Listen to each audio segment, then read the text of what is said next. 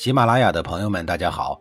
告诉大家一个好消息，除了音频以外，我最近开始以视频的方式为大家讲历史，内容也不再局限于中国古代史，而是涵盖人文、社会、西方历史等等，还包括对一些经典童话人物、历史人物进行全新解读。欢迎大家在微信视频号里搜索“志明侃历史”，同志的志，光明的明，调侃的侃，历史故事的历史，我在视频里等你。上一集里，我说到了齐景公在晋国访问的事儿，结果话题扯到了韩国的事儿上。咱们这一集里呀，继续说访问晋国的事儿。这一次齐景公访问晋国呀，实际上就是一场充满了耻辱的访问。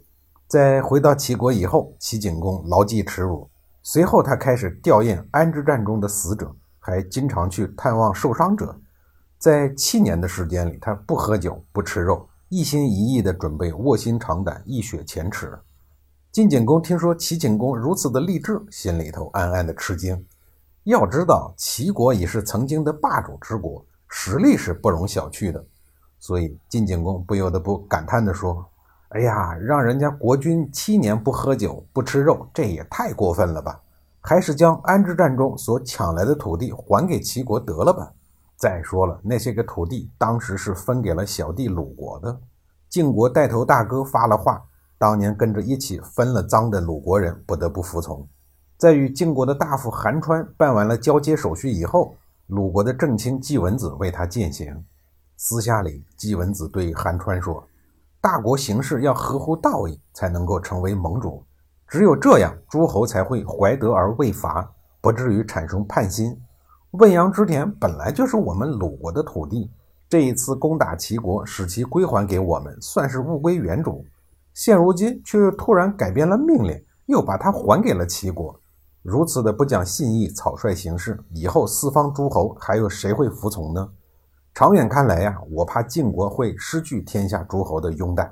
韩川虽然觉得他说的很有道理，可是他只是一个执行层面的人啊，他也没有办法改变局面。而齐景公万万没有想到的是，晋景公竟然将已经失去了七年多的国土又还给了自己，心中是大为的惊喜。从此以后啊，齐景公对晋国俯首。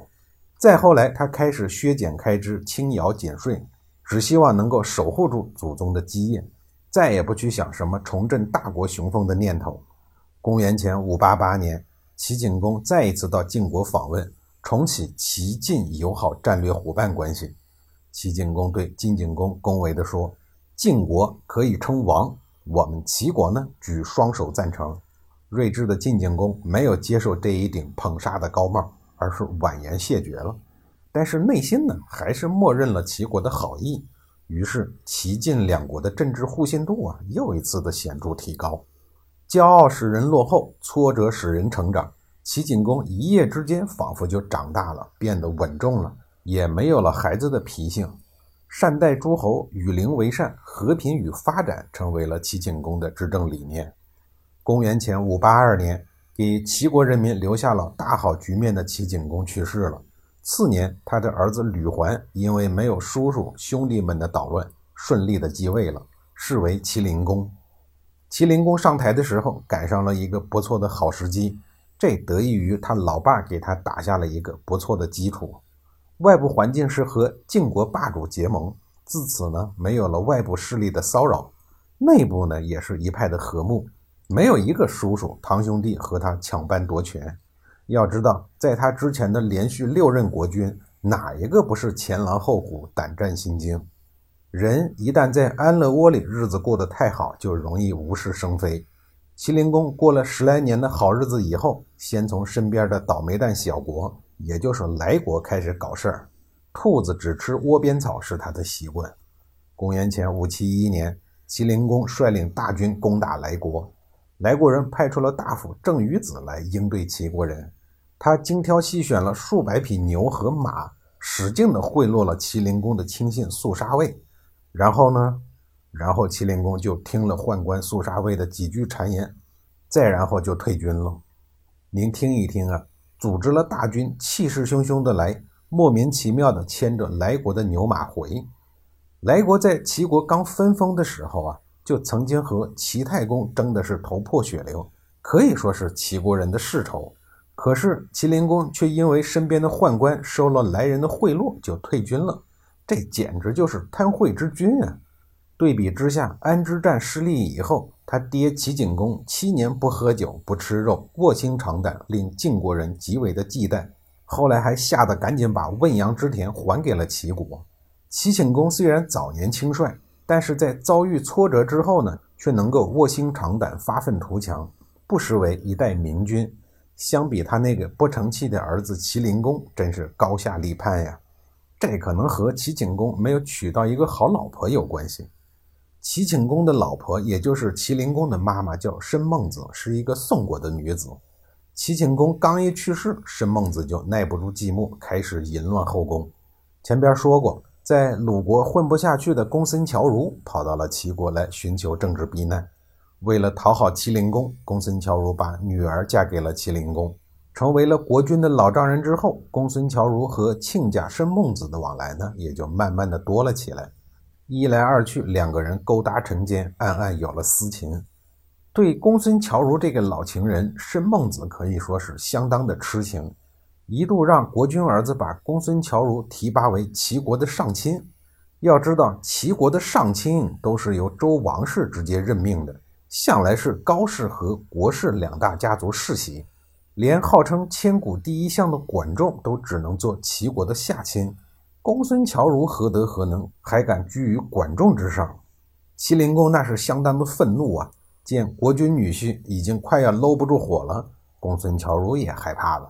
于是自觉危险的他，又从齐国逃到了魏国。眼见亲家不对，是老情人如此的没有骨气，这让申孟子有些个丧气。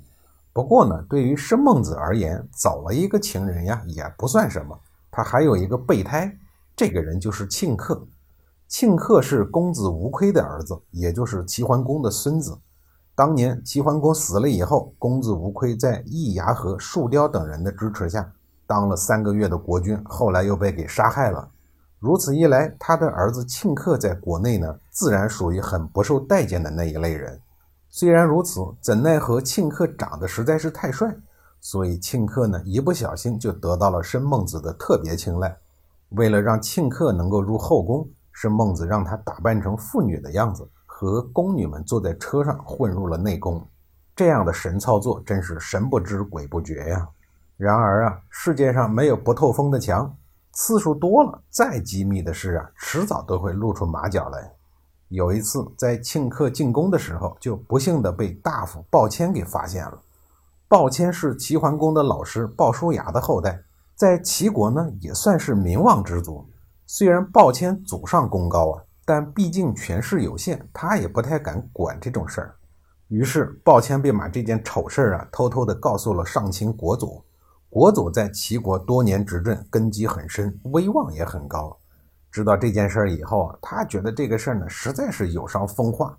可是他也不好去责备国母啊，于是私下里就把庆克叫了过来，狠狠地训了这小子一顿。